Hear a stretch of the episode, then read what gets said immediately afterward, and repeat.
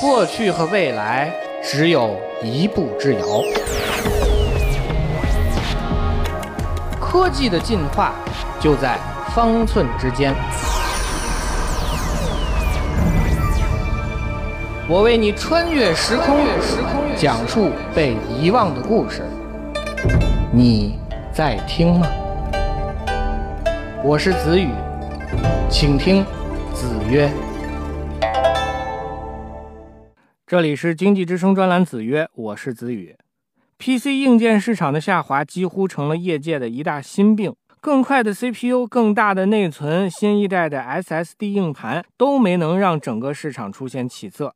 二零一二年初，PC 市场的季度销量超过九千万台，也正是从这个时候，市场开始了下滑。这种深不见底的长期下滑，终于在刚刚过去的今年二季度看到了一丝复苏的迹象。IDC 和盖特纳这两家数据机构的统计都显示，今年二季度 PC 出货量出现了六年以来的第一次同比上涨，二季度的 PC 出货量超过了六千两百万部。而对于上涨的幅度，两家机构的统计数据则并不相同。盖特纳认为同比增长了百分之一点四，而 IDC 则认为同比的涨幅达到了百分之二点七。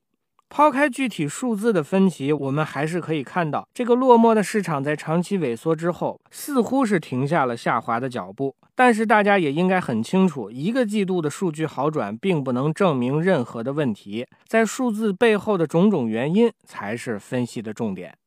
在分析机构的眼中，本季度数据的好转有两个原因，一个是企业市场的好转，另一个则是 Windows 十系统的推动。对于这种影响，我们可以用一句话来简单的概括，那就是企业需要升级到新的 Windows 十系统，所以要更换旧机器。单纯因为这一个原因就能够稳住 PC 市场的阵脚吗？显然，我们都有这种疑虑。从以往来看，企业更换电脑通常是周期性的，而更换的重要节点就是微软等操作系统的开发商进行系统迭代。眼下，Windows 十终于在市场上站住了脚跟，而下一代 Windows 操作系统还遥遥无期。要期待下一次企业换机潮给市场注入活力，显然是望梅止渴。虽然 PC 市场六年以来萎缩了三分之一左右，但是六千多万台依然是一个庞大的规模。观察在这个市场上的重量级竞争者，我们还会看到另外一些有趣的现象。盖特纳的数据显示，在 PC 市场上，联想和惠普现在都是以百分之二十一点九的份额并列第一，戴尔则以百分之十七左右的份额位居第三。从增长情况来看，排名前五的品牌出货量都出现了同比增长，联想的增幅甚至超过了百分之十。在这份榜单当中，则出现了一个很有争议的名字，这就是苹果。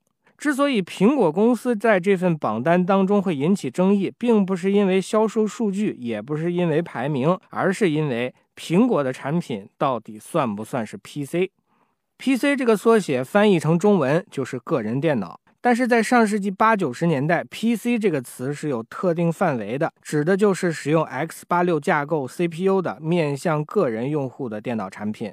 与此相对应的，苹果电脑的用户们则把自己的设备叫做 Mac，因为苹果电脑使用的是自己的 CPU 架构和 PC 产品完全不兼容。在上世纪九十年代，网络上一直流传着很多 PC 和 Mac 用户互相嘲讽的段子。但是这样的区分最终也模糊了起来。二零零六年的一月，苹果第一款使用英特尔 CPU 的产品正式上市。这件事一度引起了大量 IT 产品用户的热烈讨论。争论过后，大家发现苹果的新产品似乎归在 PC 的这个定义之下，也没有太大的问题。因为苹果的新产品使用的是英特尔 X 八六架构的 CPU，如果你愿意的话，还可以在苹果的笔记本产品上安装 Windows 系统。然而，把苹果列入 PC 制造商的榜单之后，情况还是有点别扭。在今年二季度的榜单当中，苹果的出货量排名第四，甚至超过了老牌 PC 生产商宏基。苹果这样原本一个和 PC 产品对立的品牌，如今反而在 PC 销售榜上表现不俗，这样的结果真的是一言难尽。如此的情况也可能意味着 PC 市场的发展必须依赖于越来越丰富的品牌支撑。如果缺少了这个要件，PC 市场的复苏就很可能是昙花一现。当然，持续的衰落并不意味着 PC 会很快消失在历史长河当中。毕竟，在我们生活工作的各个层面，还是离不开 PC。